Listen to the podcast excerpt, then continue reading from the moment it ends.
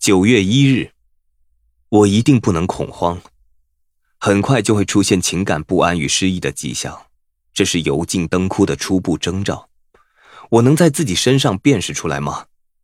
我现在能做的，只是尽可能的客观的记录自己的心智状态，因为这份心理学日记是这类报告的第一次，也可能是最后一次。今天早上。尼姆请伯特把我的报告和统计数据送到哈尔斯敦大学，请这个领域的几位顶尖人士检验我的公式应用和研究结果。整个上星期，他们一直让伯特重复检查我的实验与方法图表。其实我大可不必为他们的谨慎而生气，毕竟我只是刚冒出来的查理，要尼姆接受我的研究已经超越他这个事实，势必十分困难。他对自己的权威神话已坚信不疑，而我只是个局外人。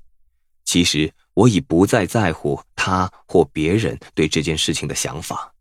时间已经不多，研究已经完成，数据俱在，剩下的只是静观我根据阿尔吉农的数字精确推算的曲线是否也会预告我的未来遭遇。